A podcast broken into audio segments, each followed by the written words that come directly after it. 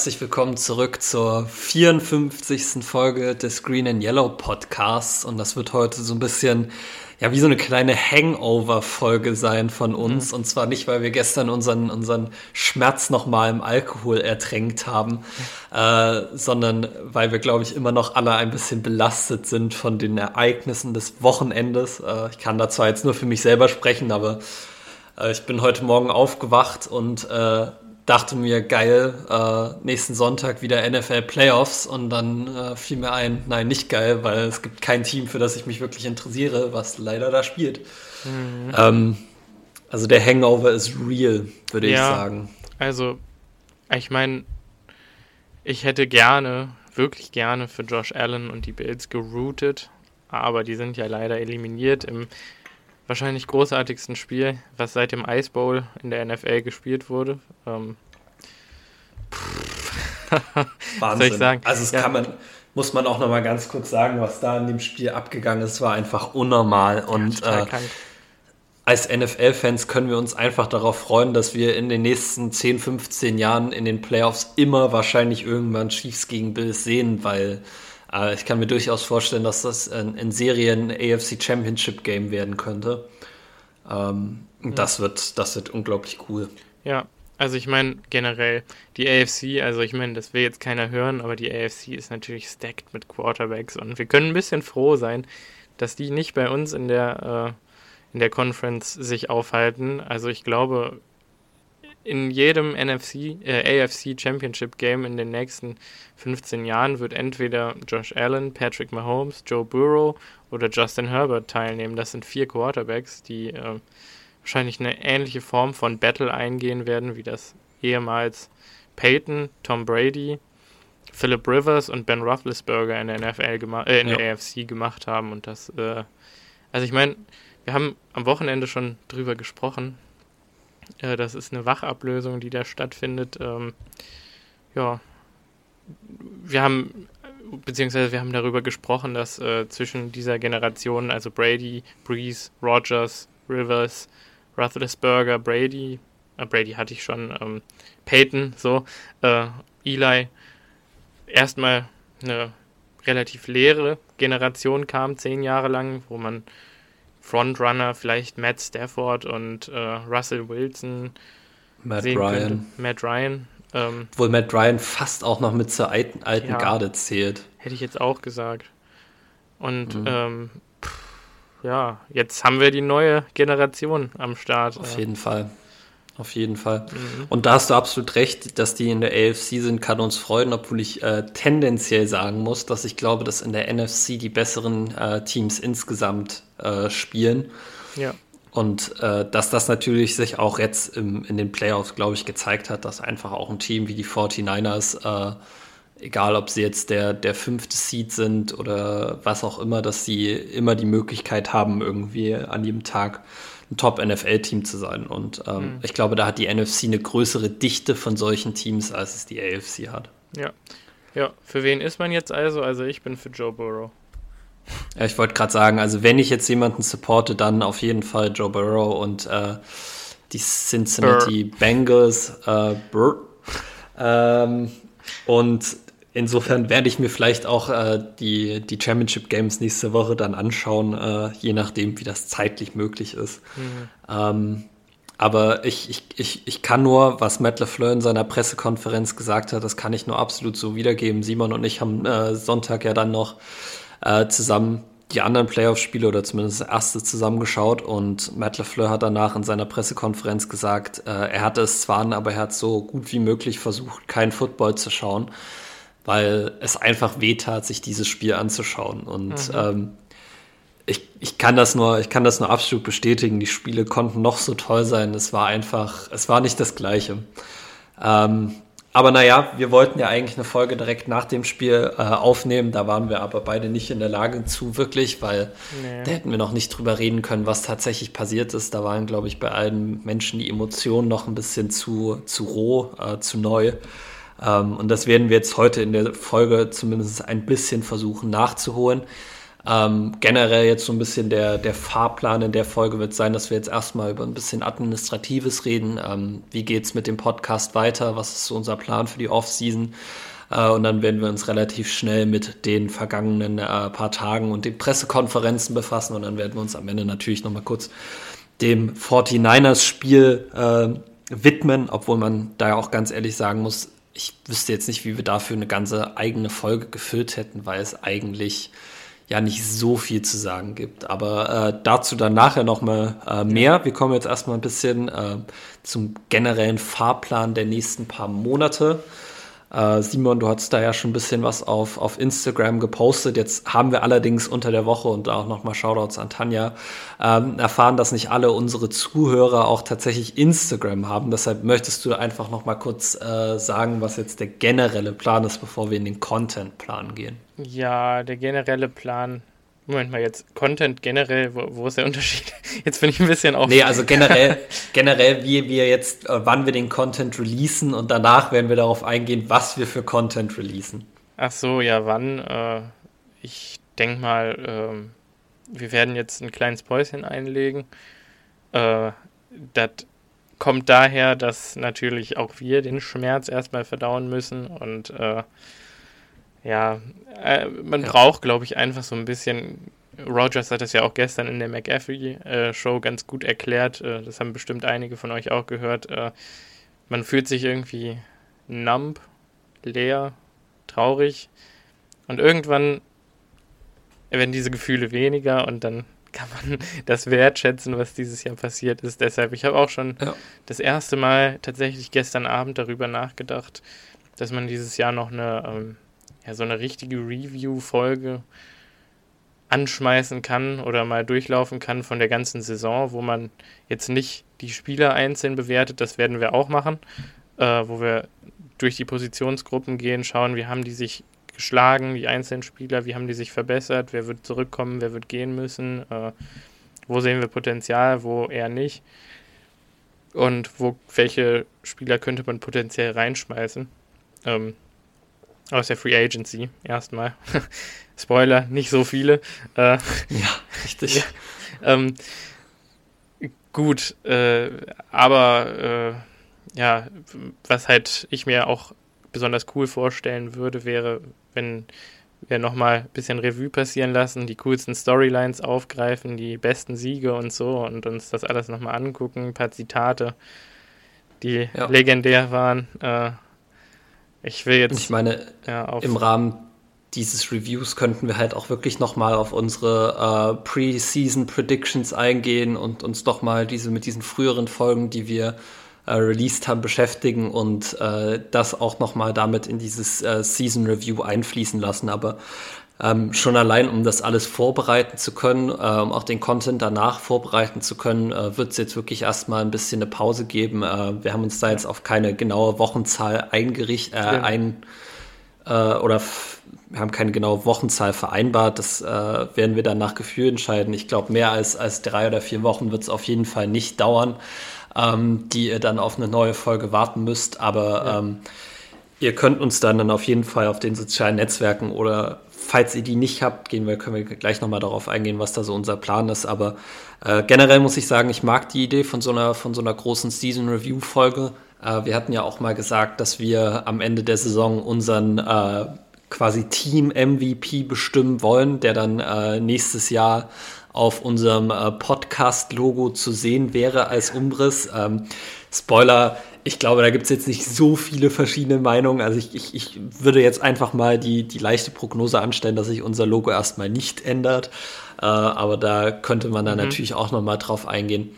Und dass wir äh, einfach nochmal gemeinsam zusammen alle diese Saison abschließen, weil ähm, ich ja. glaube, jeder, der mit so einem Herzschmerz schon mal umgehen musste, weiß, dass es äh, gut ist, wenn man sich am Ende nochmal irgendwie äh, alles vor Augen führt, das Gute und das Schlechte und das einmal abschließt und dann äh, werden wir in die neue Saison übergehen.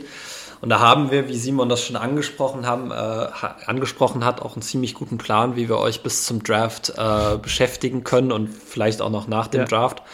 Ähm, indem wir uns alle Positionsgruppen einmal anschauen. Wir werden äh, dann darauf eingehen, welche Spieler da nächstes Jahr noch bei uns auf dem Roster sein werden, oder wie könnten. die einzelnen Spieler oder könnten genau, äh, wie die einzelnen Spieler sich gemacht haben und ähm, eventuell auch welche Free Agents man da dann noch mit äh, einbringen könnte. Das werden wir wahrscheinlich für jede Positionsgruppe machen. Ob wir das jetzt in einer Folge eine Positionsgruppe oder zwei machen, hängt dann sicher auch von den Positionsgruppen ab.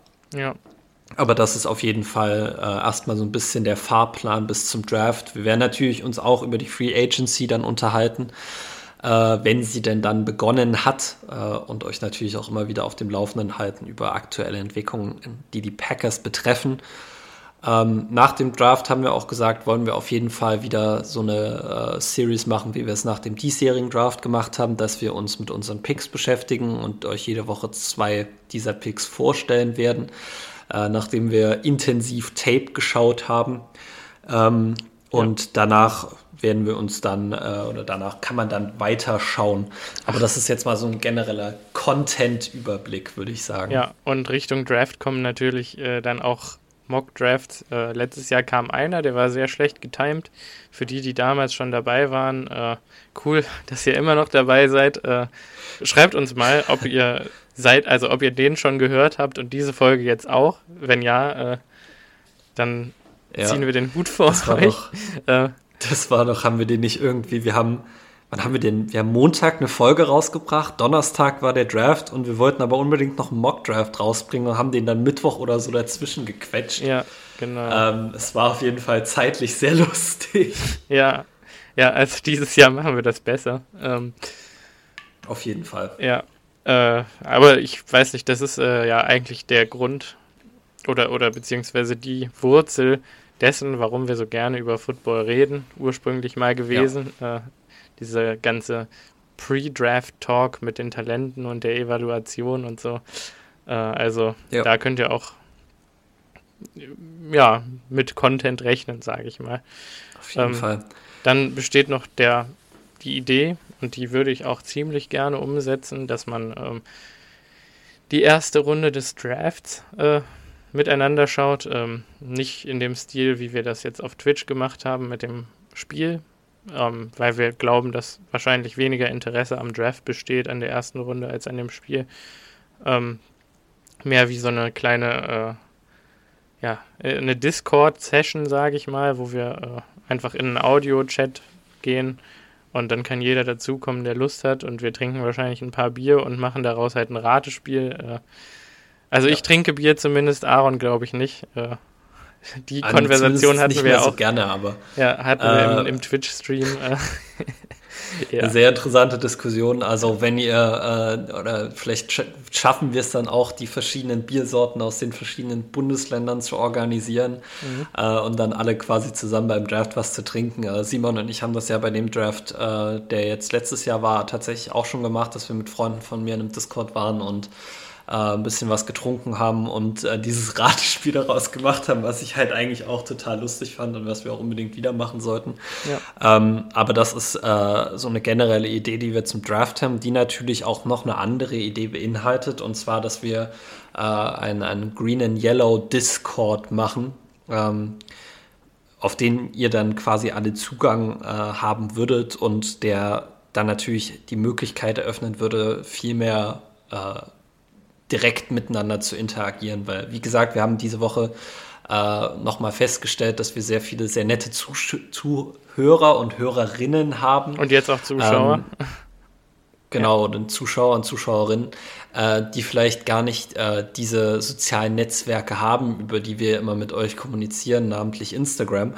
Ähm, und dass es natürlich schade ist, wenn wir uns da äh, einen Teil dieser Gruppe, die sich jetzt hier aufbaut, abschneiden. Deshalb glaube ich, dass so ein Discord-Chat äh, da einfach sehr hilfreich sein könnte, damit ihr direkt eure Fragen auch an uns stellen könntet. Äh, und es gibt natürlich auch im Discord die Möglichkeit der Bildschirmübertragung. Das heißt, falls wir äh, dann in Zukunft mal irgendwelche Film-Sessions machen wollen oder so, äh, könnte man auch schauen, ob das äh, eine Möglichkeit wäre, dass man das dann alles in den Discord packt, weil äh, wir hatten jetzt schon mal überlegt, ob wir eventuell diese Film-Sessions, die Simon ja meistens macht, äh, auf YouTube hochladen könnte. Da ist allerdings das Problem, dass die NFL natürlich die Verbreitung von ihrem Game Pass-Material äh, untersagt und dementsprechend auch die Videos von YouTube runternimmt. Ja. Ähm, und wenn man das allerdings in so eine private Discord-Gruppe macht, äh, könnte man da quasi einen Weg drumherum finden, aber da müsste man sich da nochmal rechtlich genauer informieren. Aber äh, ich glaube, dieser Discord eröffnet einfach eine, eine Vielzahl an Möglichkeiten und ähm, das äh, werden wir sicher in Angriff nehmen. Eine andere Sache, die wir, wie Simon ja angesprochen hat, jetzt am Wochenende schon äh, in Angriff genommen haben und äh, das auch ziemlich erfolgreich war. Also ich war zumindest sehr begeistert, äh, wie viele von euch äh, da doch nachts um zwei mit uns interagiert haben und äh, uns zugeschaut haben bei diesem Spiel ja. ähm, dass wir überlegt hatten, ob äh, wie immer mal vielleicht ein bisschen streamen auf Twitch. Ähm, ich meine, wir reden hier über Football. Es würde sich also anbieten, dass wir zum Beispiel ein bisschen Madden streamen.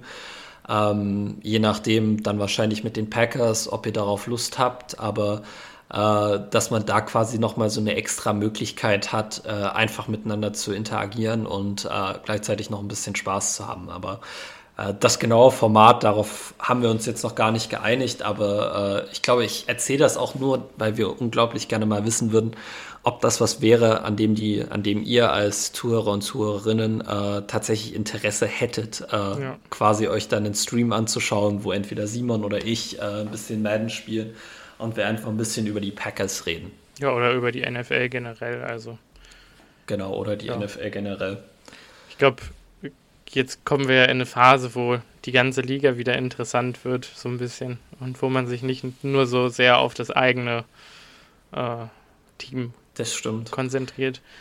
Beziehungsweise wo man ganz Simon gut daran tut.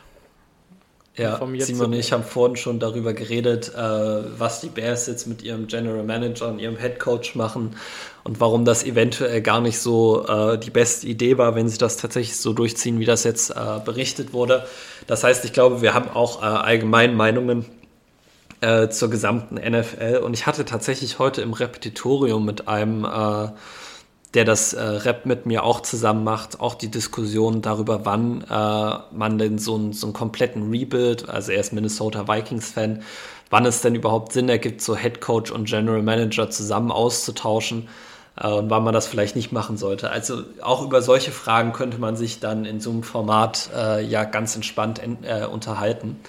Ähm, und ich stelle mir das ehrlich gesagt ziemlich cool vor. Also falls ihr darauf Lust habt, äh, dann schreibt uns das bitte unbedingt über die sozialen Netzwerke, die ihr nutzt. Äh, ich werde wahrscheinlich jetzt äh, in den nächsten paar Tagen auch noch meine Facebook-Seite äh, für unseren Podcast aufmachen, äh, weil ich persönlich bei meinem Facebook-Account nur selten in den äh, Messenger reinschaue, aber das könnte man ja irgendwie dann so regeln und dann lasst uns doch einfach oder sagt uns Bescheid, wie ihr das finden würdet und dann eventuell, wenn wir den Discord aufgemacht haben, gibt es dann auch diese direktere Methode, uns das zu sagen. Aber bis dahin müssen wir mit dem umgehen, was wir quasi haben. Ja. Nenne ich es jetzt mal. Ja, ja. Gut, und dann war es das eigentlich schon. Äh, also ich meine, man kann ja. Es ist, schon, es ist schon ziemlich ambitioniert, aber ja, das war es dann jetzt schon. Ja, ja ist richtig. Ich meine, gut, ob es jetzt zu all dem Ganzen kommt, ich bin mir ziemlich sicher, dass wir die Draft-Vorbereitung machen werden, die, das Roster-Review, ja. ähm, auch die genau. Reviews genau. der äh, Spieler machen wir auf jeden Fall, also unsere Draft-Picks, ganz sicher. Auch das ja. Watch-Along mit dem Draft werden wir machen. Ähm, also da sehe ich jetzt keinen Grund und auch, also das nicht zu machen und auch ähm, Discord einrichten, kriegt man auf jeden Fall hin. Was das Madden-Streaming ja. angeht, weiß ich jetzt halt nicht. Also da müssen wir halt gucken, wie das, das wird geht. Man schauen, genau. Ja. Ähm, also wie gesagt, das war jetzt unser erster Stream. Ich schaue nie Streams auf Twitch, wirklich nie. Ich habe keine Ahnung davon. Äh, ja. deshalb, ja.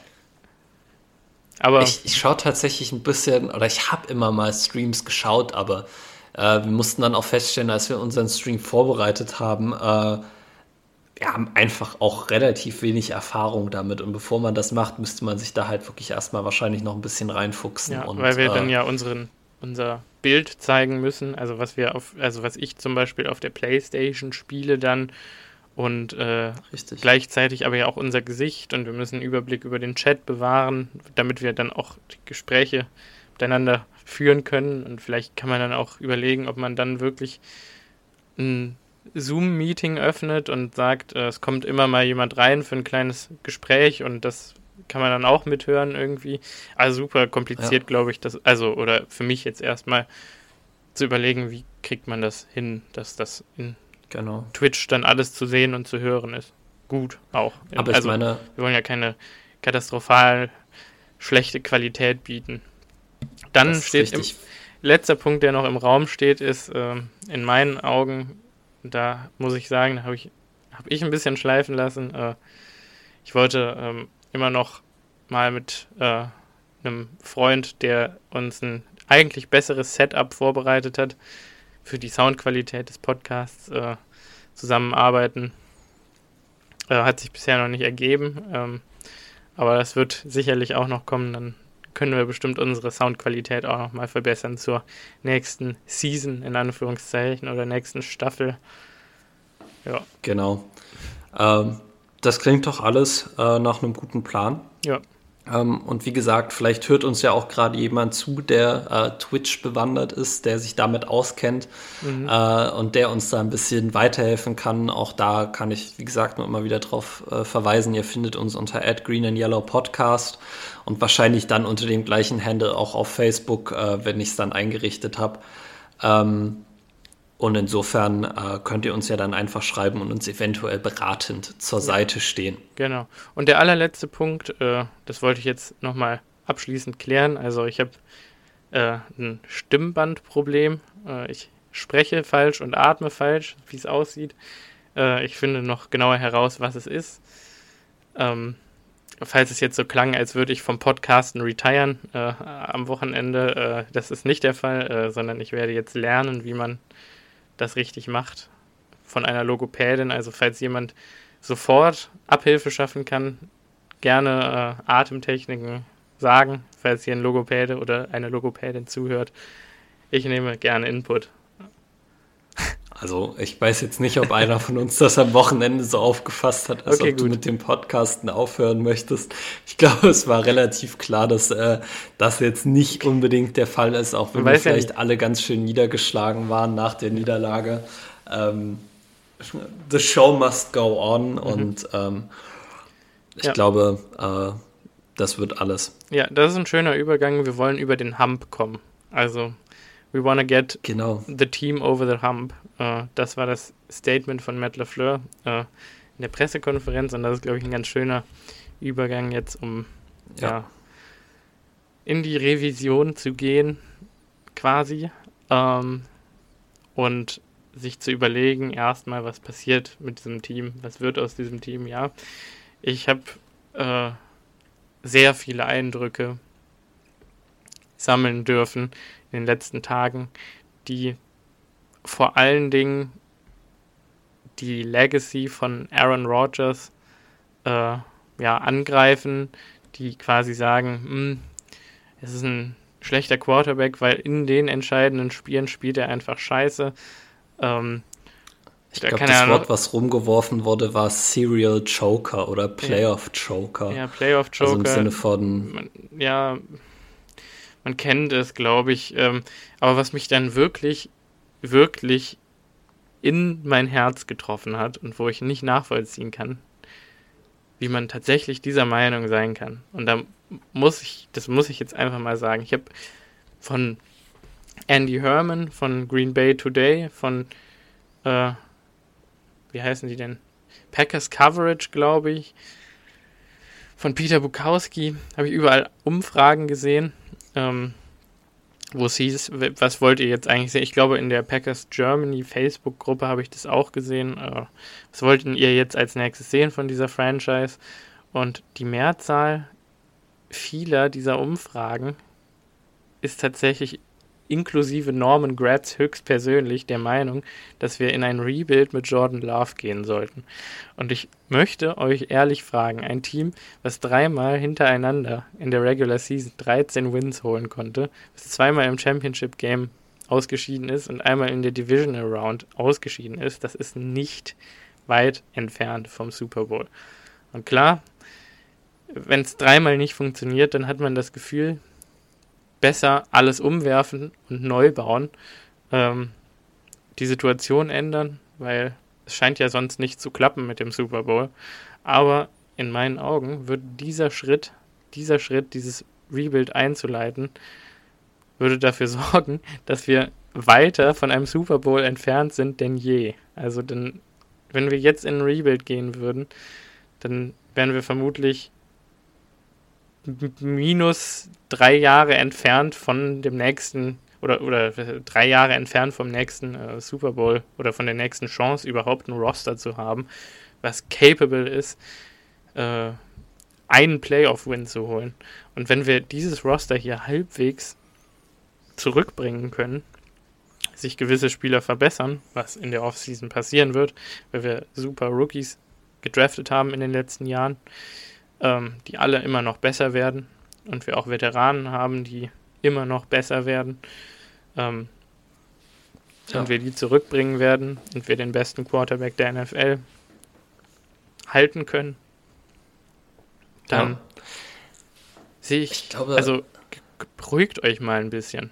Ganz ehrlich. Ja, das, das ist absolut richtig und ich glaube, es ist an der Stelle auch nochmal äh, wichtig, zwei Sachen zu sagen, die ich immer mal wieder gelesen habe.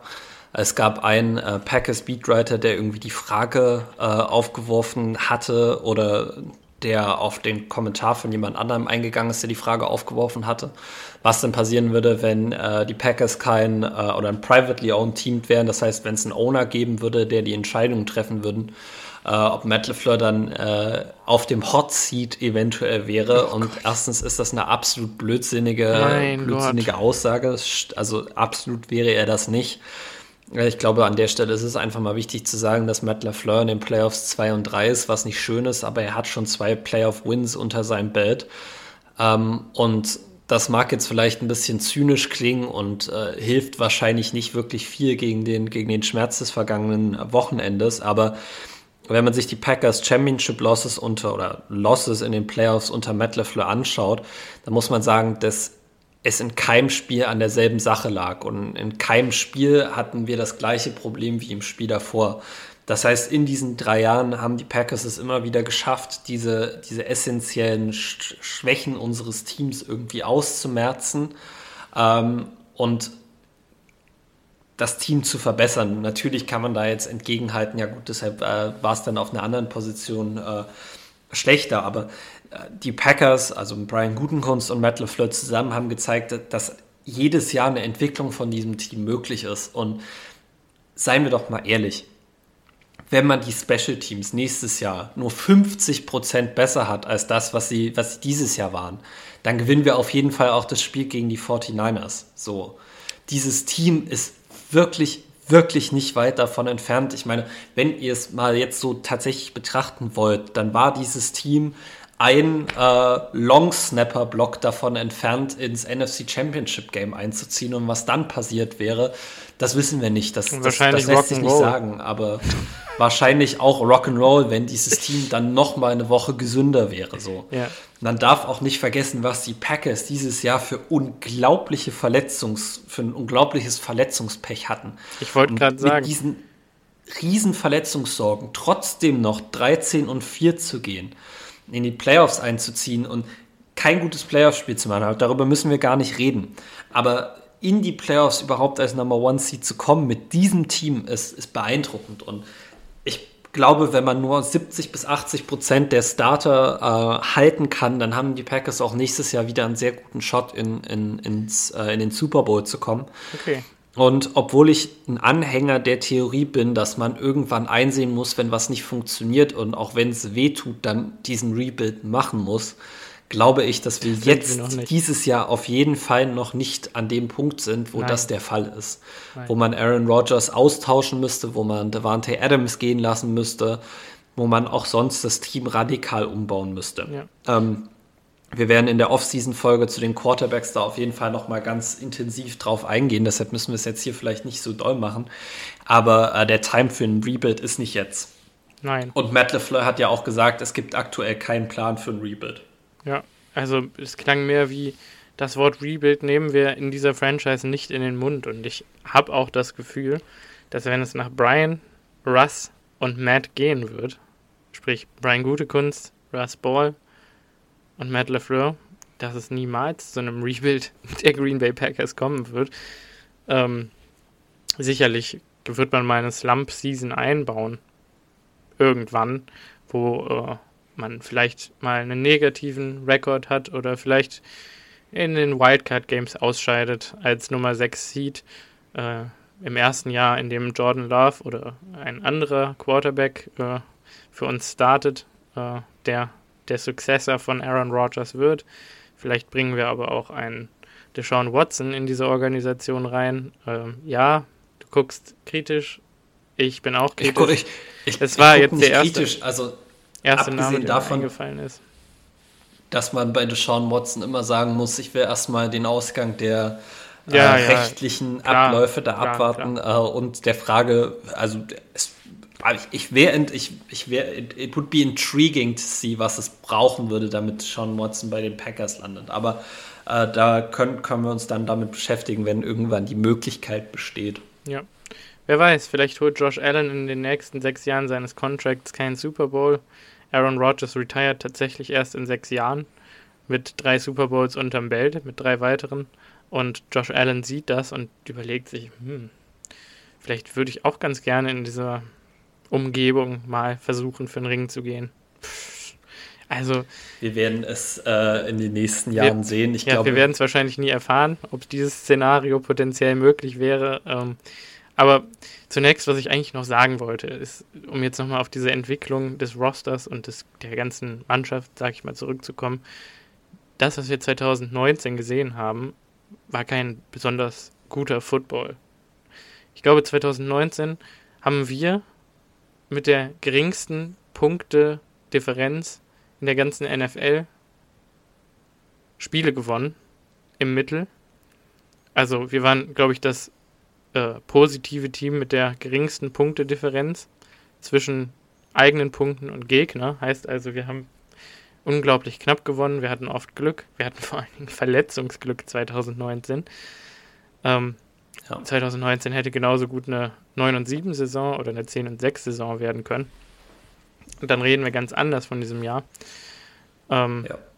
Und da hat es wirklich nicht gereicht im Championship Game da waren wir, da, da gab es Shortcomings geführt auf jeder Position. Da waren die 49ers um Welten besser und ich kann mich noch erinnern, wie wir, ähm, ja, oder wie, wie ich nach diesem Spiel dachte, wow, ähm, man kommt so weit und ist so viel schlechter als das gegnerische Team. Der Gap ist so groß zwischen den Packers und den 49ers in der NFC und ich dann Podcasts von Andy Herman gehört habe und Peter Bukowski und die wirklich eine ganze Offseason darum philosophiert haben, wie können wir dieses Gap zu den 49ers schließen. Also es ging quasi von 19 auf 20 für uns darum, wie schließen wir dieses Gap? Wie werden wir so gut wie die 49ers, um überhaupt in so einem Game competen zu können? Dann kommen wir ein Jahr später, sind wahrscheinlich die beste Offense der NFL, mit Abstand die effizienteste und haben einfach eine Defense, die diese Entwicklungsschritte, die die Offense getan hat, nicht mitgehen konnte, wo dann am Ende der Unterschied ist, hm, okay, Tom Brady hat immer seinen Fair Share of Luck, das heißt, wir waren on top of the NFC, kann man quasi sagen, wir waren vorne mit dabei, aber wir waren gleich gut. Und dann hat uns das Glück nicht in die Karten gespielt, kann man sagen. Unsere Defense war inconsistent und am Ende hat es nicht gereicht. Und genau deswegen. Dann wurden Schritte eingeleitet, wie können wir diese Defense verbessern.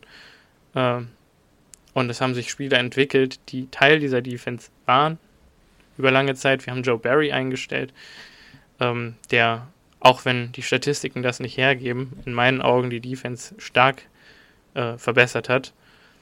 Ähm, wir haben ja. Schlüsselspieler in dieser Offense verloren. Äh, David Bakhtiari haben wir verloren. Im Vergleich zur 2020-Saison, das muss man einfach so sagen. Wir haben ihn verloren. Ja. Wir haben über weite Strecken unseren Center verloren, unseren All-Pro-Center Corey Lindsey und konnten ihn Na, über, über weite Strecken über die gesamte Saison. Genau. Äh, ja, gut, wir haben Lindsay verloren über die gesamte Saison. Wir hatten einen Rookie Center am Anfang der Saison und dann ein Savvy, gefühlt ein Savvy Vet Pro Bowl Center in Josh Myers in den letzten zwei Spielen, aber äh, klar, äh, der war jetzt nicht ausgereift. Wir haben einen Rick Wagner verloren in der Offensive Line. Wir haben ähm, Elton Jenkins verloren. Elton Jenkins verloren dieses Jahr. in der Saison. Genau, das wir haben ist ein All-Pro-Tackle, by genau, the way.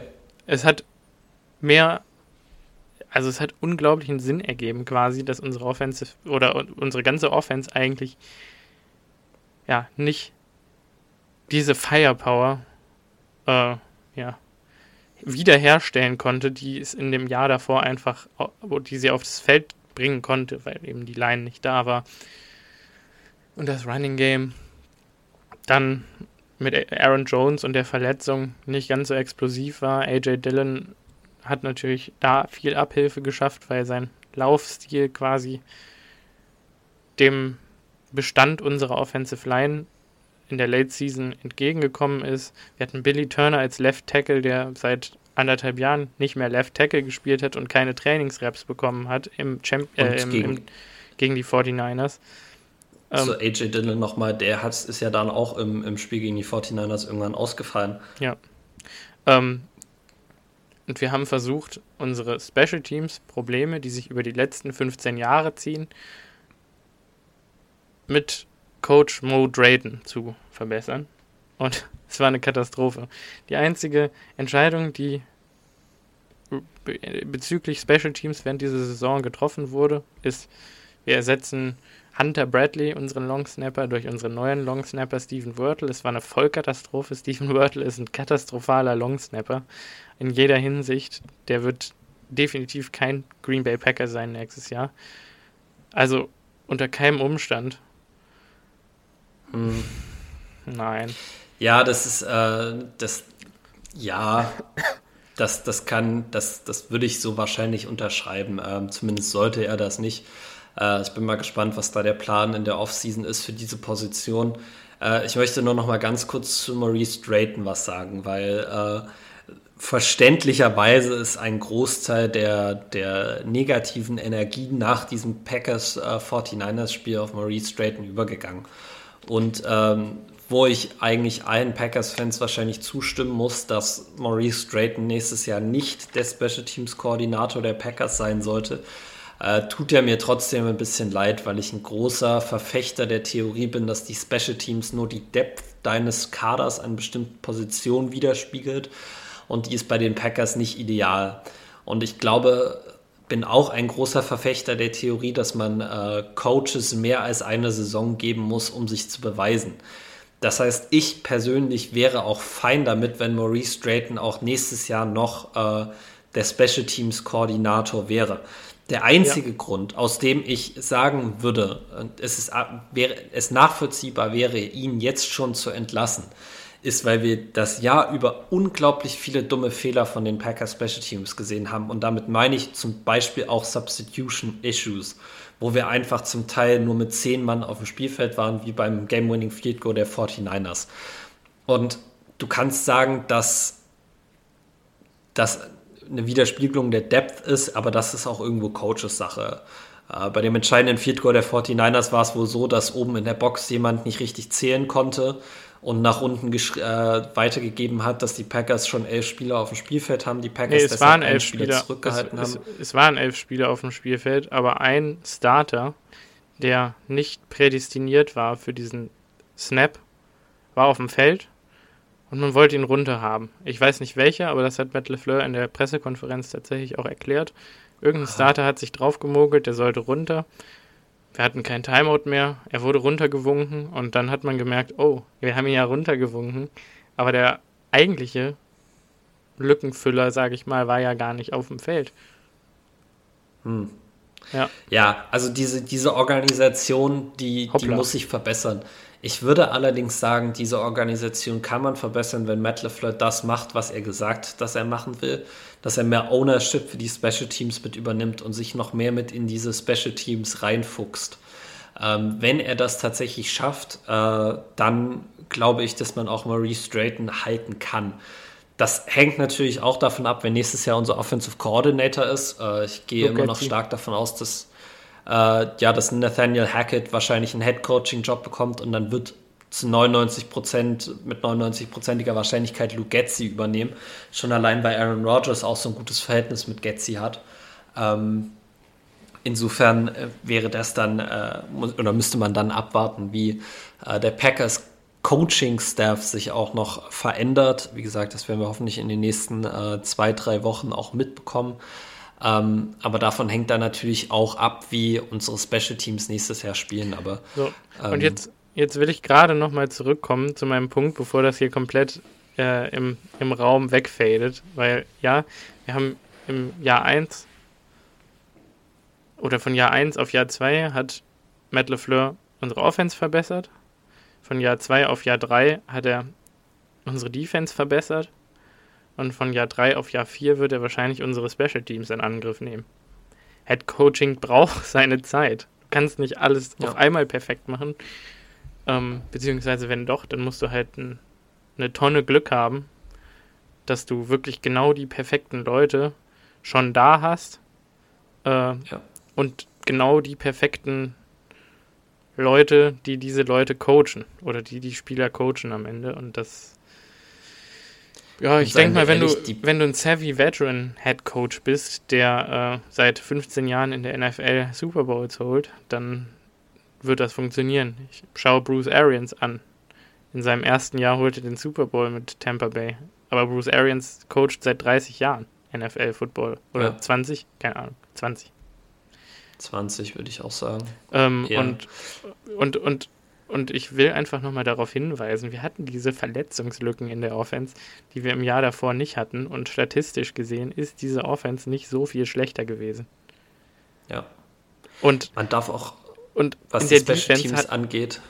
In der Defense hatten wir auch riesige Verletzungslücken, will ich nur mal sagen. Wir hatten so ein Pech dieses Jahr und die Defense war gleich gut, statistisch gesehen. Das heißt, sind die alle fit, sind wir wahrscheinlich Top 4, Top 3 in der NFL. So, ja. dann ist jetzt der Zeitpunkt gekommen, wo wir die Special Teams in Angriff nehmen. Ja. Und, und man muss ja auch sagen, dass uns da zwei, drei Core-Special-Teamer schon vor der Saison weggebrochen sind. Randy Ramsey. Und, äh, Randy Ramsey, Will Redmond. Ähm, Will Redmond. Das sind, äh, das hat natürlich auch dazu beigetragen, dass die, dass die äh, Special Teams dieses Jahr nochmal einen Ticken schlechter war. Aber ja, man darf unsere beiden nicht vergessen, besten Special Teamer waren das. Genau. Dass sich dieses Special Team Problem bei den Packers, wie Simon das vorhin schon gesagt hat, jetzt über die letzten 15 Jahre äh, zurückzieht. Und dass es bisher noch niemand geschafft hat, dieses, dieses Schiff wieder auf den richtigen Kurs zu bringen. Und äh, dann kann man das nicht erwarten, dass es sich innerhalb von zwei oder drei Jahren komplett ändert. Ich glaube, wir werden dieses Jahr auch im Draft einen ganz klaren Fokus auf die Special Teams sehen. Ähm, und da bin ich sehr gespannt.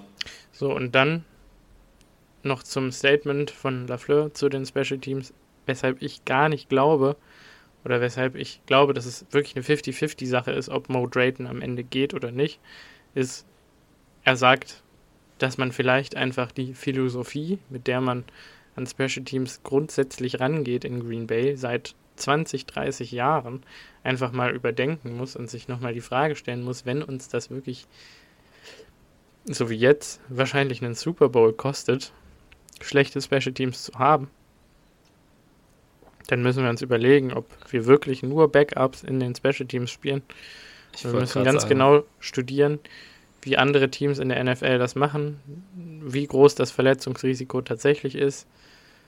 Ähm, ich weiß, Nummer eins Thema ist immer, äh, du willst nicht deinen besten Receiver rausschicken zum Kicks Return oder einen Top 3 Receiver deines Teams, weil du Angst hast, dass er sich beim Return von Kick oder Punt äh, verletzt. Ähm, aber wenn du den Approach quasi änderst und sagst, wir wollen vielleicht gar keine Plays machen, sondern wir wollen nur, dass der mit sicheren Händen die richtigen Entscheidungen trifft und meistens aufs Knie geht oder winkt, dann äh, ja. Trotzdem wirst du jetzt keinen Devante Adams in den Nein. Special Teams sehen bei Green Bay. Das, das wollen wir jetzt damit nicht sagen, aber ähm, es ist ja erst zum Ende der Sag. Saison tatsächlich so gewesen, dass Spieler wie Rasul Douglas und Alan Nazar in diese Special Teams mitgegangen sind. Und ich glaube, was wir damit sagen wollen, ist, dass wir davon ausgehen, dass solche Spieler äh, nächste Saison schon von Anfang an in den Special Teams ganz oben stehen werden. Ja, genau. Also einzelne Starter werden wahrscheinlich ihren Weg auf die Special Teams finden.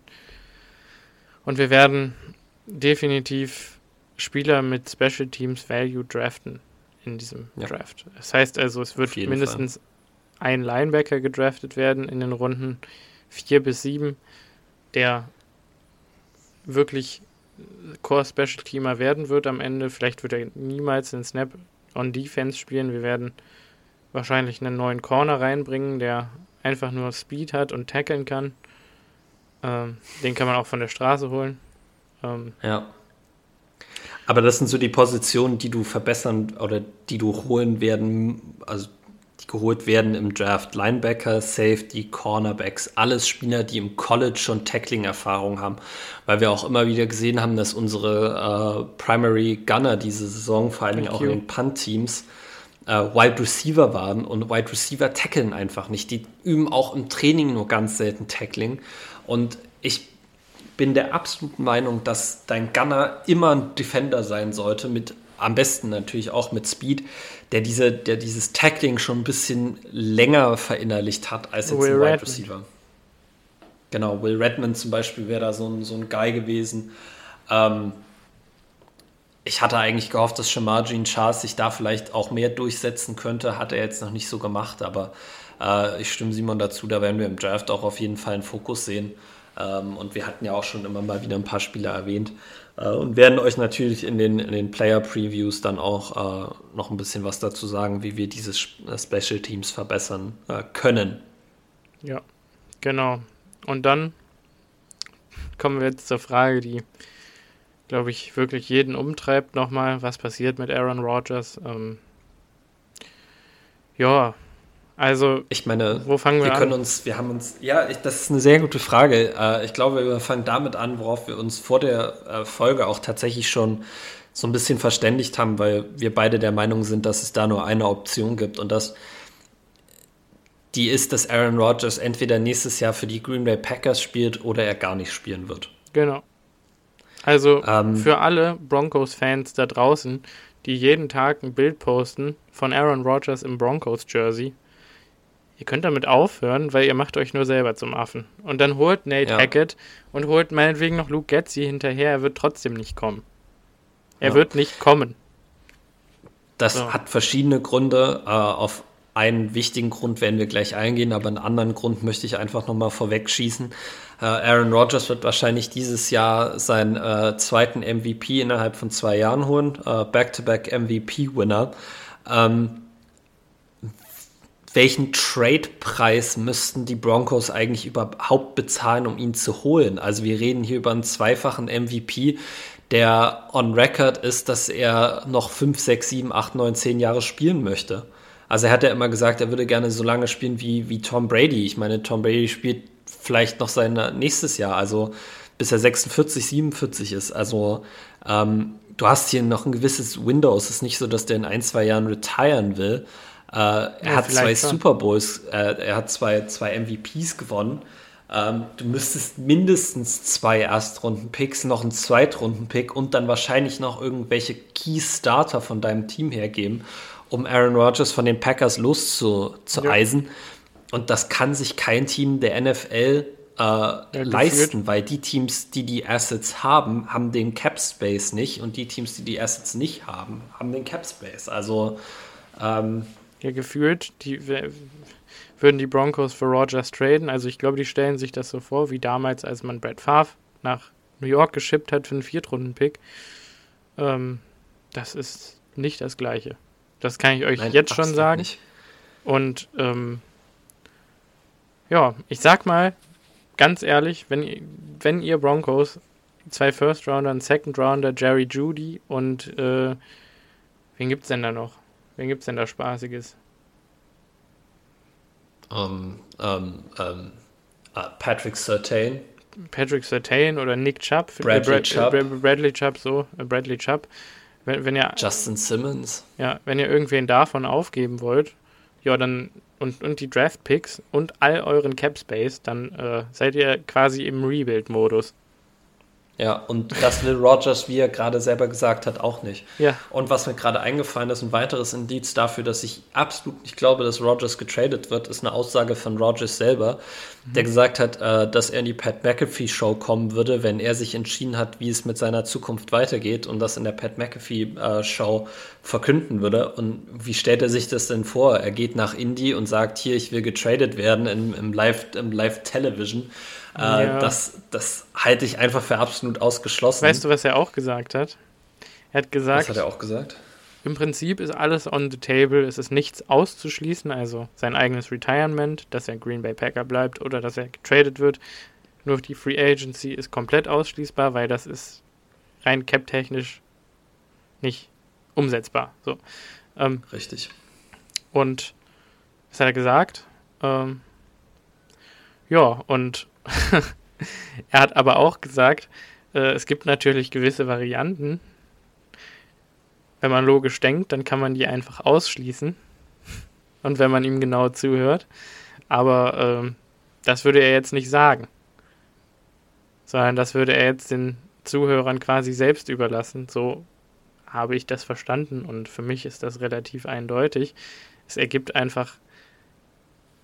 Also, wenn der Mann war vor drei Wochen im Pat McAfee Podcast und hat eine halbe Stunde darüber geredet, wie toll er eigentlich mittlerweile Wisconsin findet und wie dankbar er quasi dieser ganzen Community, dieser ganzen Stadt, des ganzen Landes ist, ähm, ja, ihn so aufgenommen zu haben und er selber auch den Impact auf die Stadt haben konnte, die er jetzt hatte, äh, den er jetzt hatte.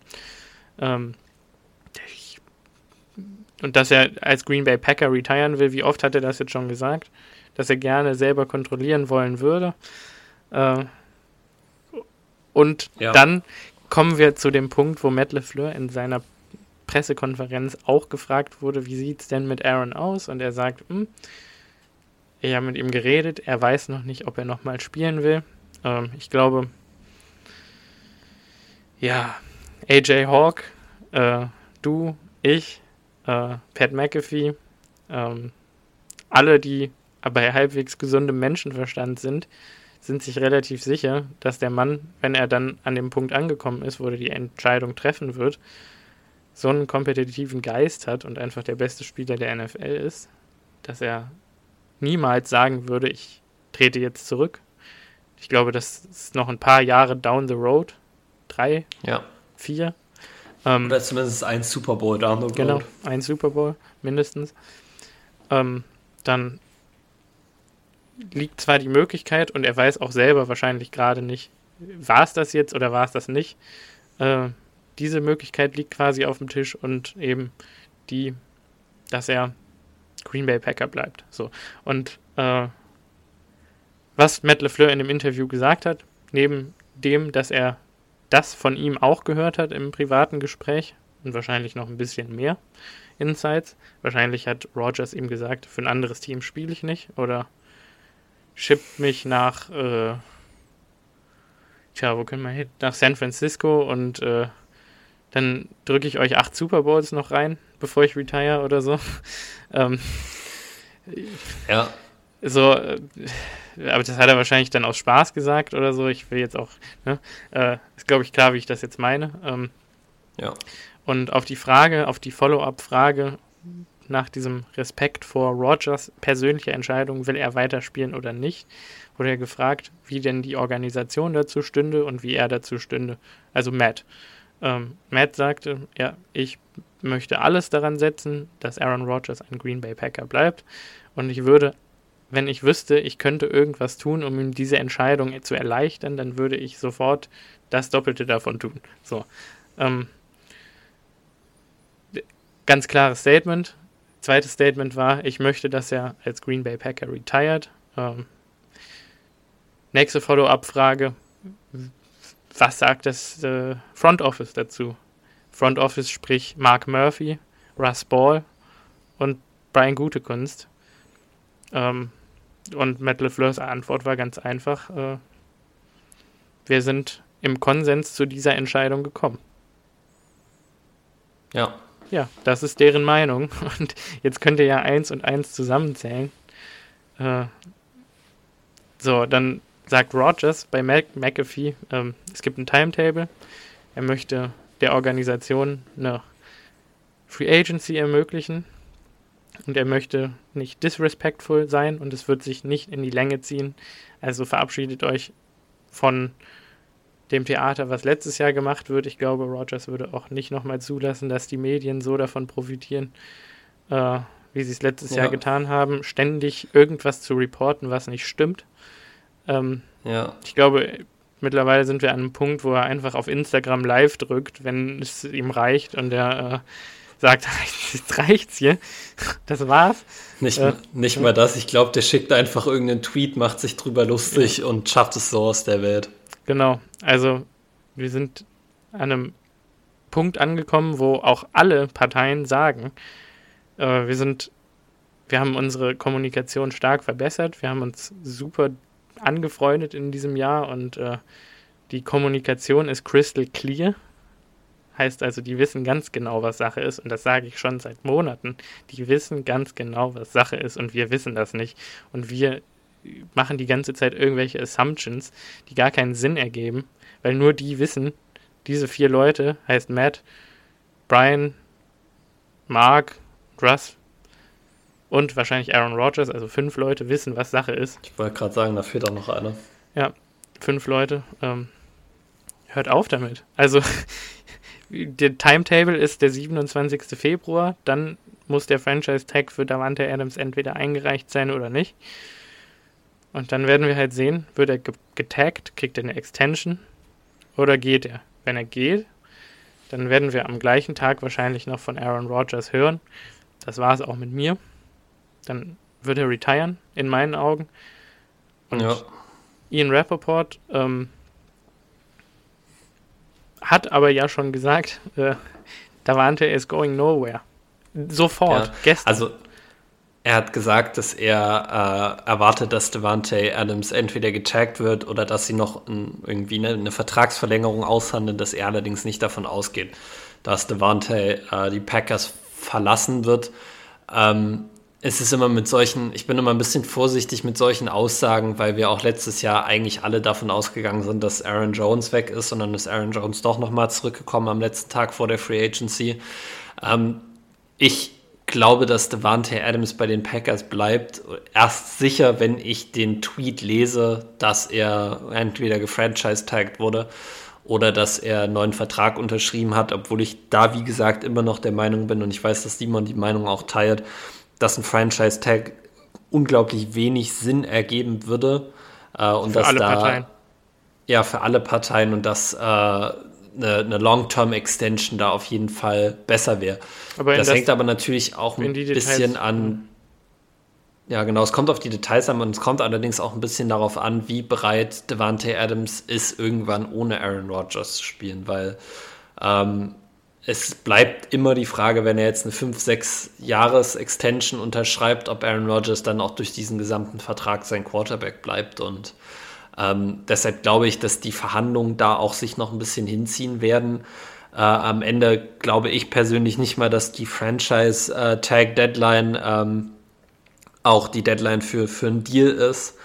Ähm, ich glaube, dass wir da eher äh, den Start der Free Agency sehen müssen als äh, quasi Deadline für eine Extension von Devante Adams, weil genau, aber ich nur diese Extension als äh, möglich erachte. Aber trotzdem hat er gesagt, die, der Timetable für seine Entscheidung, erstmal für Rogers Entscheidung, ist der Franchise-Tag-Zeitpunkt, weil an dem Zeitpunkt muss quasi in place sein mit der Organisation, wie wird sich Aaron Rodgers Vertrag verändern, über die nächsten ja. Jahre, ähm, damit die Franchise die Möglichkeit hat, diese Planung äh, für die Free Agency und für Davantes Vertrag und für andere Verträge äh, ja, überhaupt in die Wege zu leiten.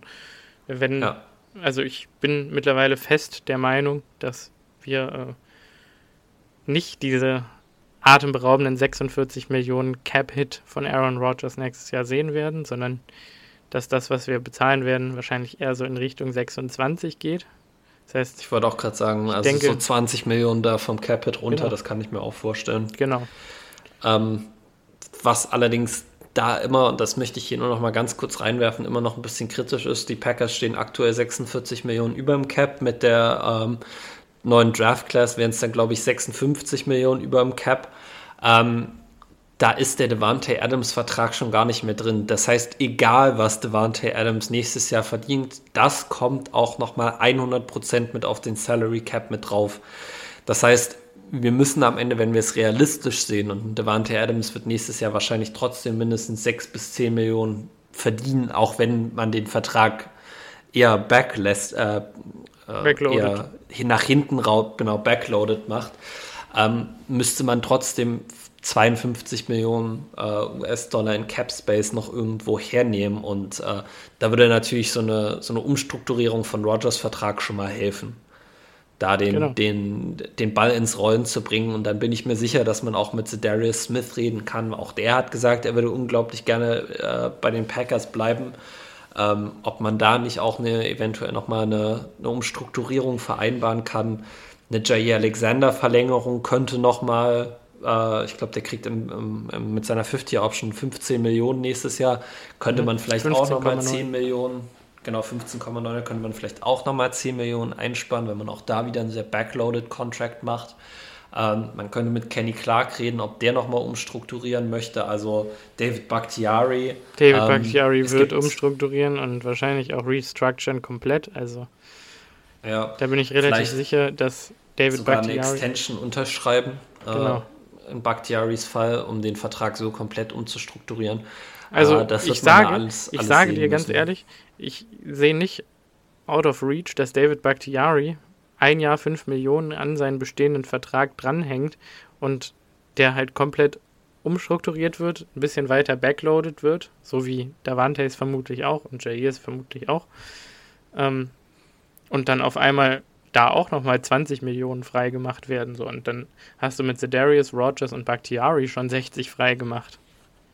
Ja, also hm. das, das könnte alles passieren. Wie gesagt, Dingen, das einzige.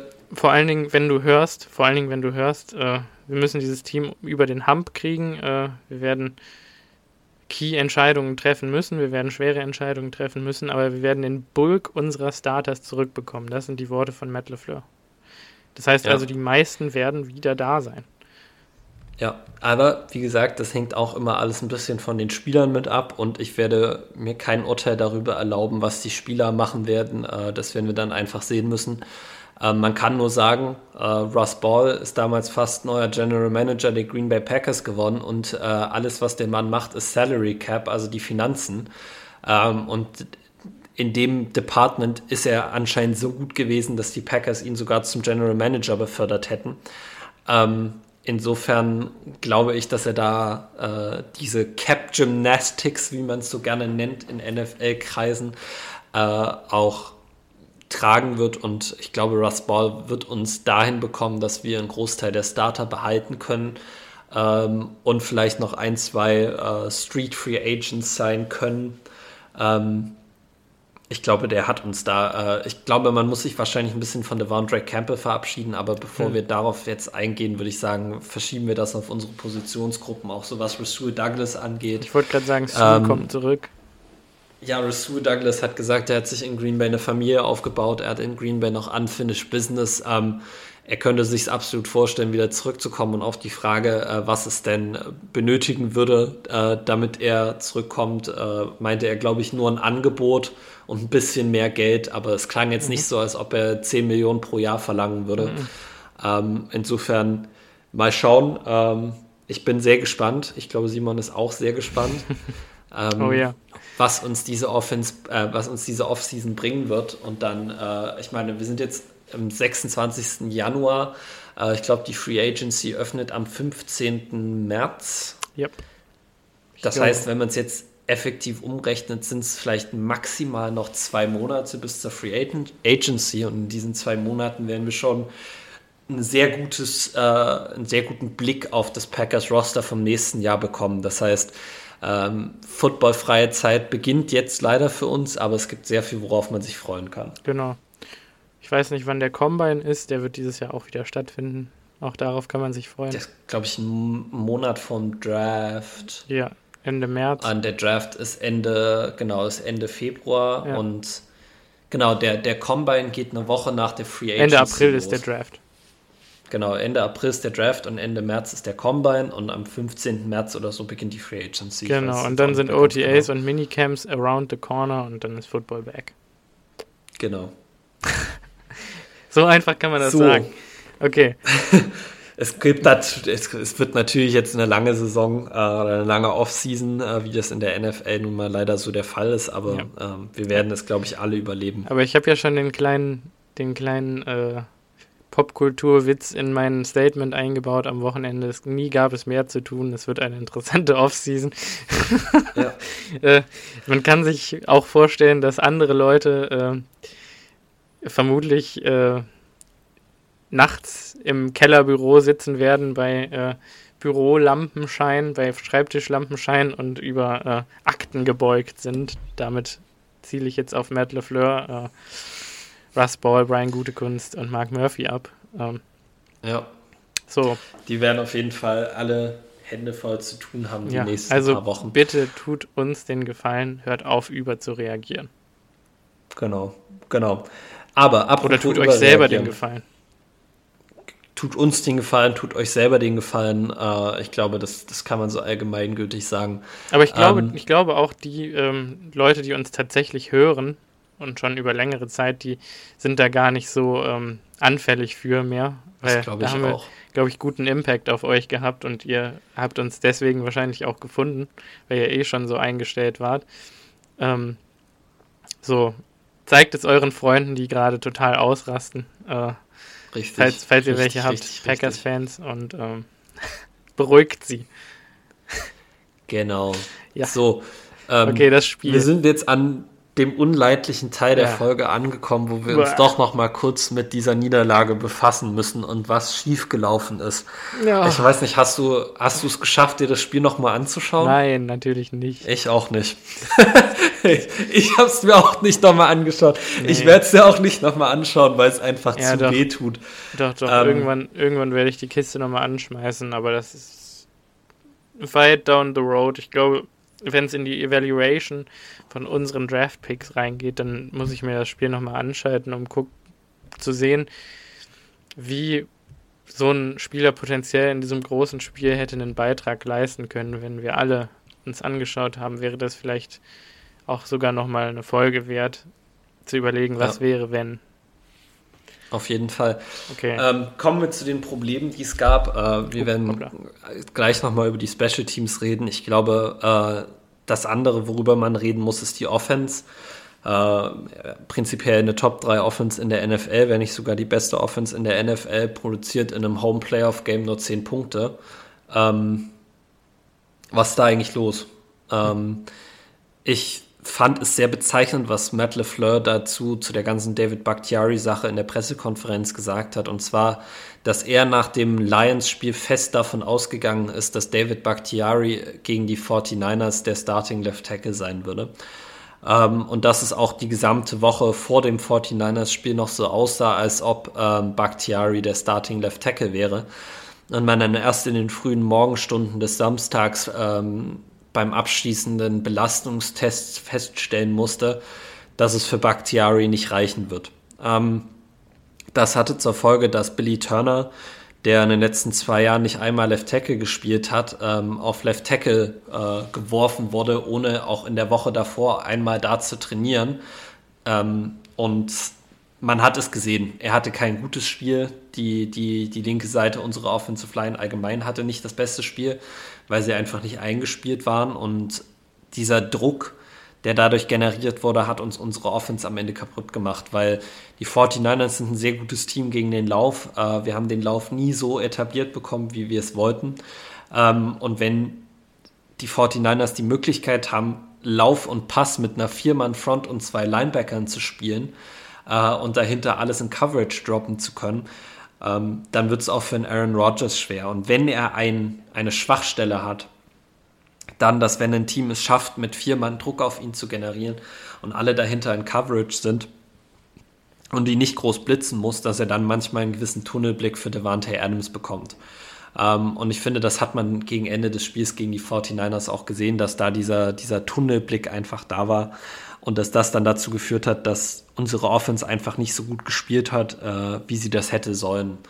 Ähm, vielleicht liegt das auch ein bisschen daran, dass wirklich immer noch dieser zweite dominante Receiver neben Devante Adams fehlt. Und das MVS äh, das quasi, hat.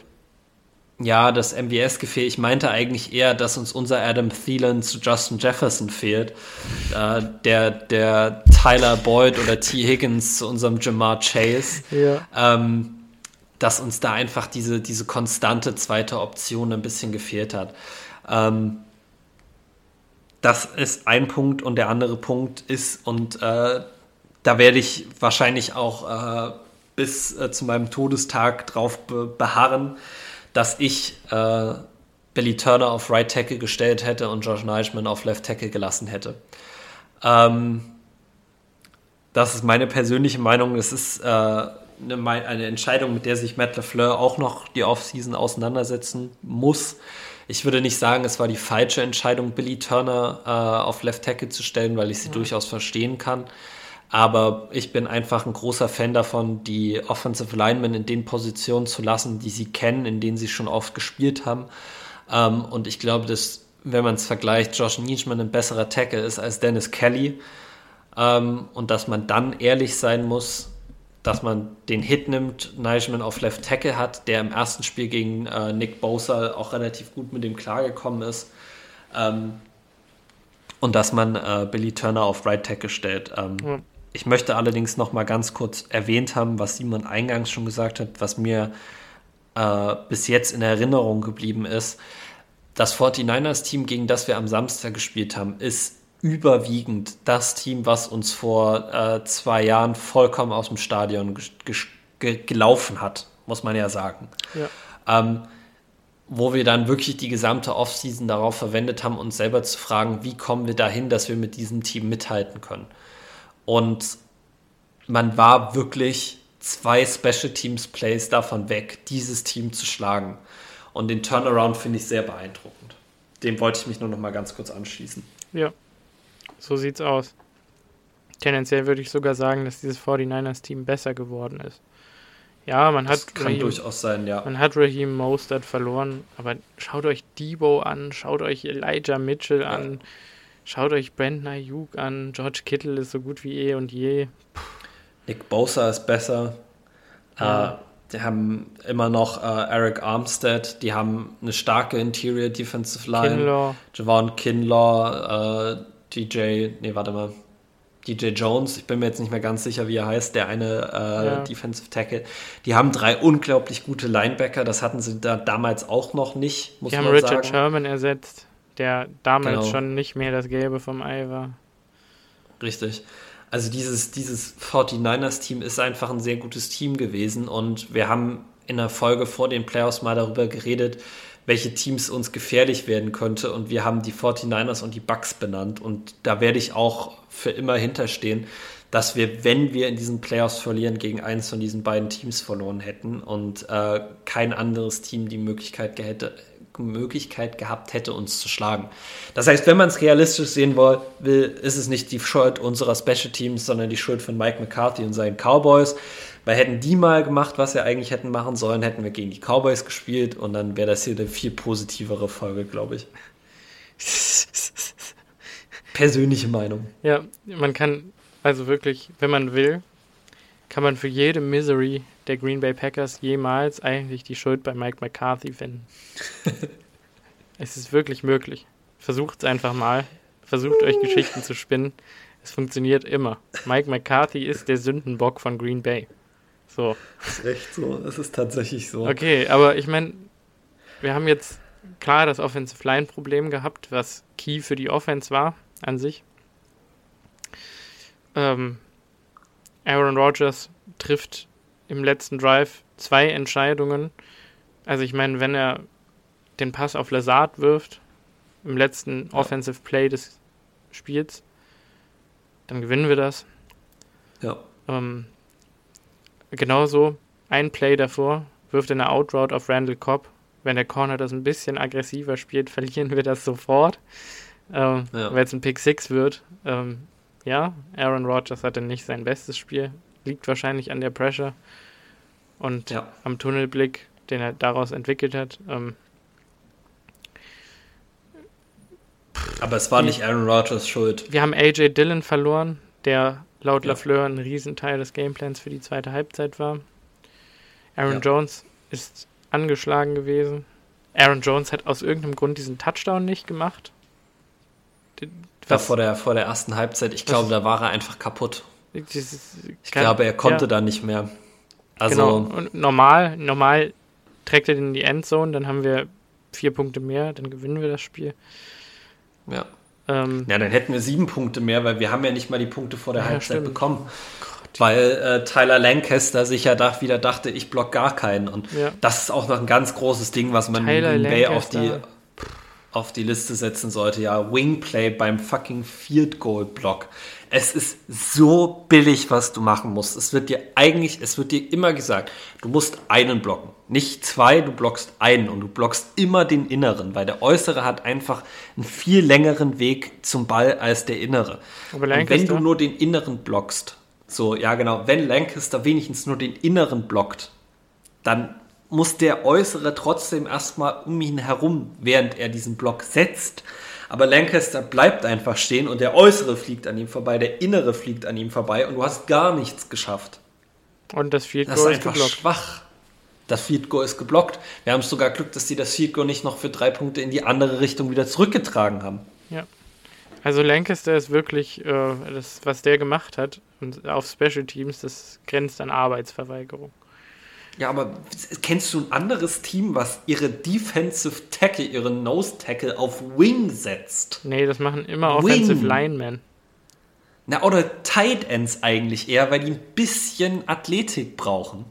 Aber ein Nose Tackle auf Wing ist so fragwürdig auf so vielen Ebenen. Ja. Das, das kann es absolut beim besten Willen nicht nachvollziehen. Ich auch nicht. Also das, das sowas, individuelle Fehler, Aaron Jones, Lancaster, Mercedes Lewis mit dem Momentum-Shifter im zweiten Drive. Ja. Gefühlt das zweite Mal in seiner Karriere fummelt er, vielleicht war es auch das erste Mal, weiß ich nicht. Ähm. Starkes Playoff von Dre Greenlaw. Ja, aber wie kommt Mercedes Lewis an diesem Tag, zu diesem Moment darauf zu fummeln? Der fummelt nie. Es passiert nie wieder wahrscheinlich. Es ist. Pff. Diese Technik, den Ball zu tragen, hat Mercedes Lewis auch früher schon an den Tag gelegt. Es war jetzt nur das erste Mal, dass es einen Spieler gab, der die Athletik und die Größe hat, über diesen 6 Fuß 7 Giant äh, mit, dem, mit, der, mit der Faust rüber zu greifen und den Ball von oben rauszuschlagen. Ähm, weil er einfach nicht wirklich in, ins Tempo gekommen ist. Also äh, starkes Play vom Verteidiger, schwaches Play von, von Mercedes Lewis. Äh, ich hoffe, dass das nächstes Jahr dann auch wieder, äh, wieder besser wird. Ja, Josiah de Guara mit, mit dem Drop. Boah. Ja.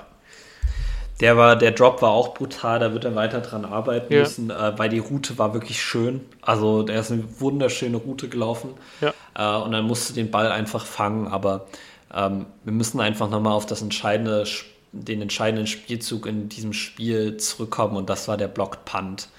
Ähm, du hast auf der gegnerischen Line, wie heißt er denn? Uh, Willis ist der Nachname. Jordan ah, Willis. Ich weiß den Vornamen nicht. Was? Jordan genau, Willis. Jordan Willis. Ein Defensive End, der äh, auch in der, ich glaube, gegen, gegen die Cowboys mindestens einen Sack hatte. Ähm, ein relativ athletischer Pass-Rusher. Und irgendwie schafft es deine Protection, den One-on-One -on -one zu lassen mit deinem Long Snapper. Äh, ich, ich, ich werde für, für nicht, ich werde nie verstehen, was Oren Burke sich gedacht hat, wen er da eigentlich blocken will. Weil die Nummer 1 Regel ist, du gibst dem Long Snapper Hilfe. Weil ihr müsst euch das so vorstellen. Die Leute, die den Punt blocken wollen, die stehen alle. Die, die sind nicht in einem Three-Point-Stand oder so, das sind alles Stand-Up-Rushers. Das heißt, sobald der äh, Ball gesnappt ist, können die alles Tempo der Welt aufnehmen und Richtung Panther rushen. Der Long Snapper ist mit dem Ball am Boden bevor der irgendjemanden blocken kann, muss der sich erstmal noch aufrichten. Und wenn er sich aufgerichtet hat, ist er auch erstmal in einer statischen Position. Das heißt, bevor er jemanden wirklich effektiv blocken kann, muss er sich aufrichten, einen Schritt zurücknehmen und dann erst kann er wirklich jemanden blocken. So, warum man Steve Wörte dann alleine gegen, gegen so einen athletischen Pass-Rusher lässt, ist, ich, ich kann es nicht verstehen, ich kann es nicht nachvollziehen. Ähm, da musst du ihm Hilfe geben, da muss der Personal Protector eventuell noch da sein. Ähm, und ich weiß nicht, ich tue mich auch immer noch ein bisschen schwer damit, ob man nicht an der Stelle hätte sagen müssen, äh, lieber Corey Bochorkes, anstatt den wegzupanten, leg dich hin, gib ihm den Ball an der Stelle. Den Punt konntest du nicht wegbekommen und so hast du wenigstens nicht direkt einen Touchdown hergegeben, sondern unsere Defense hätte noch die Möglichkeit gehabt, ihn zu, ihn zu stoppen. Und das ist einfach, es kommt in diesem Spielzug so viel zusammen, was einfach falsch läuft. Ja. Dennis Kelly. Und erreicht, um dir die Saison zu, zu verderben. Es gab ja einen Forced Fumble noch gegen Aaron Rodgers. Dennis Kelly whifft da seinen Block komplett, macht, ja. Verliert das Matchup sofort vom Snap an. Ja.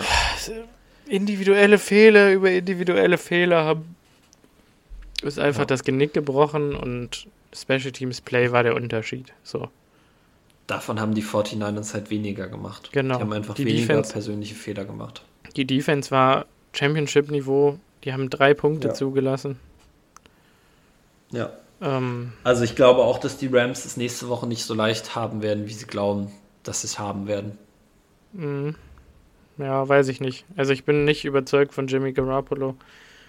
Und ähm, ganz ehrlich, der kann, sich sein, der kann sich sein Fuck the Packers, kann er sich auch sonst wohin stecken. Der gewinnt nie wieder gegen uns. Es tut das mir leid. Ist, äh, ich, ich muss auch sagen, ich bin immer ein großer Verfechter der Theorie, dass wenn du selber gerade nicht das beste Spiel gemacht hast und trotzdem gewonnen hast, dass man dann trotzdem seine Klappe halten sollte. Und ganz ehrlich, Jimmy Garoppolo hat in dem Spiel nicht einen Touchdown geworfen. Ähm, er averaged 147 Yards pro Playoff-Game. Das ist richtig schlecht. Zwei Touchdowns, ja. fünf Interceptions in seiner Playoff-Karriere. Gott. Also insofern muss man eigentlich fast sagen, äh, ich hoffe fast, dass die Rams das Spiel gewinnen und irgendeiner zu Jimmy hinrennt und sagt, fuck Jimmy Garoppolo. Ja. Damit er einfach mal sieht, wie sich das anfühlt, weil äh, Sportsmanship ist für mich was anderes und das war einfach unnötig. Du hast auch nach dem Packers Regular Season Spiel keinen Packers-Spieler gehabt, der zur 49ers Sideline hin ist und gesagt hat, fuck the 49ers. Also ähm, das war übertrieben und ich hoffe, dass wir ihn in den nächsten Jahren immer mal wieder sehen, dass äh, Rashawn Gary und Zedarius Smith und Preston Smith und wer auch immer äh, dann noch ihren Spaß mit Jimmy Garoppolo ja, haben können. Also ich glaube zwar immer noch, dass also das kann man vielleicht schon mal dem ganzen Off-Season-Plan vorwegnehmen, wenn man Preston und Zedarius Smith extenden würde. Also deren Verträge verlängern würde, würde man mehr Geld sparen, als wenn man sie cutten würde. Das wollte ich einmal in den Raum gestellt haben. So, ja. das könnt ihr jetzt nachgucken, äh, dann werdet ihr das auch sehen. Äh, damit meine ich nicht restructuren, da geht nicht mehr so viel, sondern äh, verlängern, neue Verträge geben und die wieder restructuren. So, äh, da kann man Geld sparen. Für dieses Jahr ja. und für nächstes Jahr. Ähm, ich glaube zwar immer noch, dass einer von beiden gehen wird, vermutlich. Ja. Ähm, aber wir werden sehen. Ähm, ja, Rashan Gary ist ein Menace. Rashan Gary ist unglaublich. Rashan Gary hat gezeigt, dass er ein absoluter Superstar ist in der NFL for years to come. Ja. Ähm, Jair hat seine acht Snaps voll genutzt.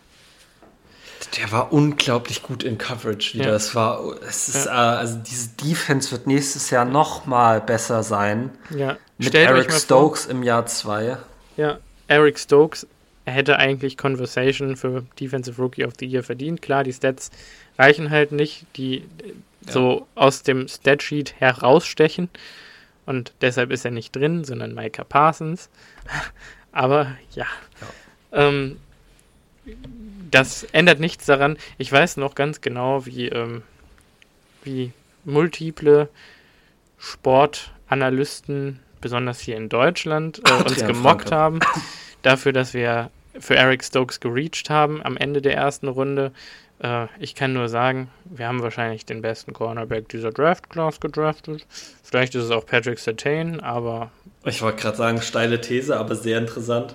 Ich glaube äh, nicht, dass die beiden Fall, sich viel schenken. So viel kann ich schon mal er sagen. Er ist auf jeden Fall ab der mit Patrick Sertain. JC Horn wird man sehen müssen, wie er nächstes Jahr zurückkommt. Ja, JC Horn wäre für mich damals die Nummer 1 gewesen.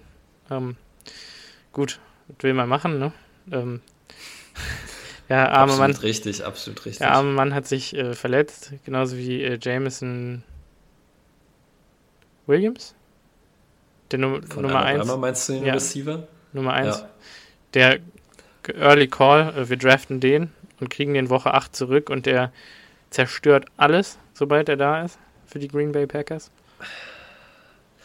Ähm, Habe ich auch schon gesehen, die Idee, ihn zu draften an 28.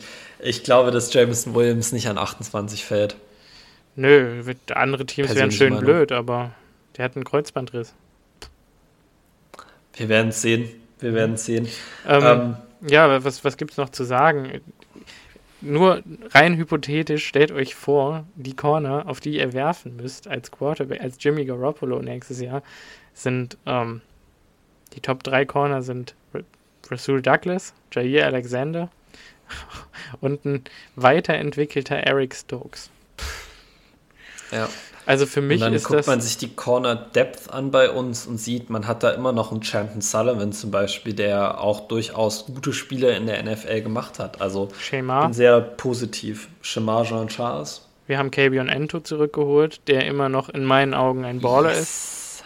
Yes, kann ich auch nur so zustimmen. Wir haben nächstes Jahr Ganz kurz, Early Call, Kabion Entos nächstes Jahr auf 53-Man-Roster, die ja, gesamte es ist Saison. Es ist Zeit. Ähm, ich bin da voll, stehe da voll dahinter. Ja. Und wir werden sicherlich auch noch einen draften oder in der Free Agency ja. finden, der seinen Kampf aufnimmt. Ähm, also macht euch da, was Depth angeht, auch nicht die großen Gedanken, wenn Kevin King weg ist. Wahrscheinlich sind die meisten eh froh. Ich bin persönlich nicht froh, aber äh, man ich wird ihn nicht halten nicht können. Sicher, ob, ob, Kevin King wirklich weg ist. Ich weiß es noch nicht. Ich kann auch durchaus sehen, dass er so einen ein Jahr 750k-Vertrag unterschreibt, weil er hat sich dieses Jahr nicht so bewiesen, dass er irgendwo anders hinkommen würde. Ja, gut, glaube, wenn man ihn für den ich. Preis halten kann, das ist natürlich ein No-Brainer, aber ähm, ja. da muss man erstmal hinkommen. Ne? Also ich weiß halt, dass Kevin King ein relativ größenwahnsinniger Typ ist. Das stimmt, das ist richtig. Kann es sein, dass er Free Agency austestet und dann auch irgendwo anders diesen 750k-Deal signed? Äh, ist mir aber egal, ehrlich gesagt. Also das muss er entscheiden. Ja, es wäre allein. schön, ihn zu behalten, aber man wird jetzt auch keine Träne vergießen, wenn man nee, ihn nicht halten genau, kann. Genau. Ähm, ja, was gibt es noch zu sagen? Defensive Line, Play. Äh, unser First-Round-Pick wird entweder ein Wide Receiver in meinen Augen, ein Tackle fällt einer von den Top 3 Tackles fällt zu uns, dann nehmen wir den. Ähm, oder, und das ist in meinen Augen die wahrscheinlichste Variante, ähm, tatsächlich Inside Linebacker. Ich wollte es gerade sagen. Ja, ich, ich glaube, das Team, das Team hat jetzt, äh, oder beziehungsweise das Front Office hat jetzt endlich gelernt, dass ein guter Inside Linebacker eine Defense grundauf, grundlegend ändern kann. Ähm, wenn wir, also ich meine, klar, es gibt die Chance, dass Devondre für einen Team-Friendly Deal bleibt. Aber der Mann ist, glaube ich, 27 Jahre alt und First Team All-Pro. Der Mann wird wahrscheinlich bei den New York Jets ein sieben Jahre 80 Millionen Ding unterschreiben. Ich glaube auch, dass der so einen großen Vertrag unterschreiben wird. Und den können wir niemals und stemmen. Und an der Stelle muss man ganz ehrlich einfach Danke sagen für dieses unfassbare Jahr. Ja. Wahrscheinlich hat er ähm, die Philosophie der Franchise long-term verändert, die Ansicht äh, von Inside Linebackers. Hm. Ähm, wir haben gelernt, Christian Kirksey und Oren Burks und Jake Ryan und Blake Martinez und Jabari Lattimore und Joe Thomas und AJ Hawk, es tut mir leid, reichen einfach nicht. Ja. Und ich kann nur sagen, für den upcoming Draft, wer sich da schon mal Spiele anschauen will, ähm, ich, ich hoffe und ich wüsste es jetzt mal, damit mich kein General Manager hört, eine Kobe Dean. ähm, ich hoffe ja, der fällt im Draft, weil er so klein ist, auch wenn das Schwachsinn ist, aber das wissen die meisten NFL General Manager nicht. Ähm, eine Kobe Dean wäre, oh, ich würde es lieben, ihn bei den Packers zu haben. Und ansonsten aus dem gleichen College bei Georgia Quay Walker, auch noch ein interessanter Linebacker. Ähm, ich, ich bin sehr gespannt. Ja, entschuldigt die paar Male, die ich mein Mikrofon heute geschlagen habe. Es kommt in Zukunft nicht mehr vor. Äh. ich glaube, mir ist es auch ein, zwei Mal passiert. Ähm, ja, aber ich glaube, ihr könnt Stuff die Wut auch nachvollziehen, oder? Ja, es ist halt echt so. Man hat das noch immer so in sich. Ja. Ähm, so, aber ich glaube, wir haben jetzt tatsächlich alles zum Spiel gesagt und ich möchte mich jetzt einfach nochmal damit verabschieden. Ich weiß, wir haben es schon äh, die letzten Folgen immer wieder gemacht. Wir haben es auch im, im, im Stream nochmal gemacht, aber da das hier quasi die, die letzte Folge dieser vergangenen Saison sein wird, äh, der ersten Saison, die wir als Podcast diese Packers begleiten durften. Sozusagen. sozusagen das Staffelfinale. Ähm, ein riesen Dankeschön an alle Zuhörer. Äh, wir haben über das Jahr unsere, unsere Stammzuhörerschaft von 50 auf ungefähr 150 erhöht. Ja, eigentlich ähm, ja von null.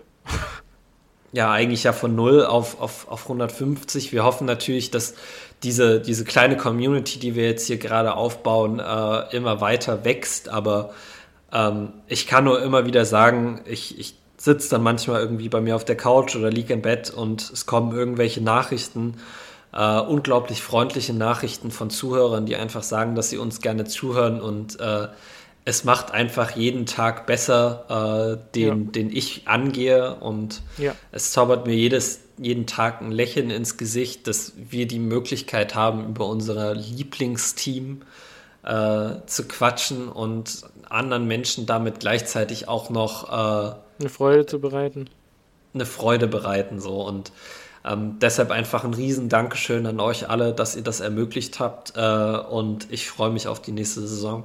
Missioniert eure Freunde und Familie, Packers-Fans zu werden und uns dann irgendwann richtig. auch zu hören. Richtig, richtig. Ja. Oder erstmal Football-Fans und dann natürlich Packers-Fans, weil alles andere ergibt keinen Sinn.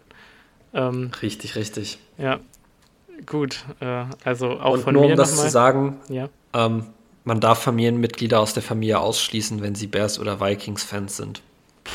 Habe ich das gerade laut gesagt? Weiß ich jetzt nicht. Ähm, ja, also an der Stelle will ich auch nochmal, weil das eben zu kurz gekommen ist, nochmal Danke an Tanja und liebe Grüße. Äh, über die Nachricht habe ich mich auch sehr gefreut. Äh, Aaron hat sie ja. weitergeleitet. Ähm, ja, und noch ein letztes Mal für diese Saison. Äh, liebe Grüße auch an Andy, der freut sich auch immer. Äh, yes. Falls er bis hierhin kommt, äh, wovon ich ausgehe. Ähm, ja, wir werden uns nächstes Jahr auf jeden Fall oder nächste Saison äh, auch wieder um eine Fantasy-Liga kümmern, das ist natürlich auch klar. Ähm, diesmal wahrscheinlich einen Ticken größer als letztes Mal. Letztes Mal hatten wir acht Teilnehmer, also mit uns. Da haben wir das allerdings auch eine Woche davor angekündigt. Ja, diesmal könnt ihr euch ja jetzt schon mal überlegen, ob ihr Lust darauf hättet, mit uns Fantasy Football zu spielen. Und dann werden wir zum pünktlichen Zeitpunkt äh, die Möglichkeit euch geben, euch da anzumelden. Und dann finden wir einen schönen Termin für den Draft. Und äh, vielleicht nutzen wir sogar die Draft Night. Obwohl, nee, das geht nicht, weil wir brauchen ja auch die Rookies. Nee, das geht nicht.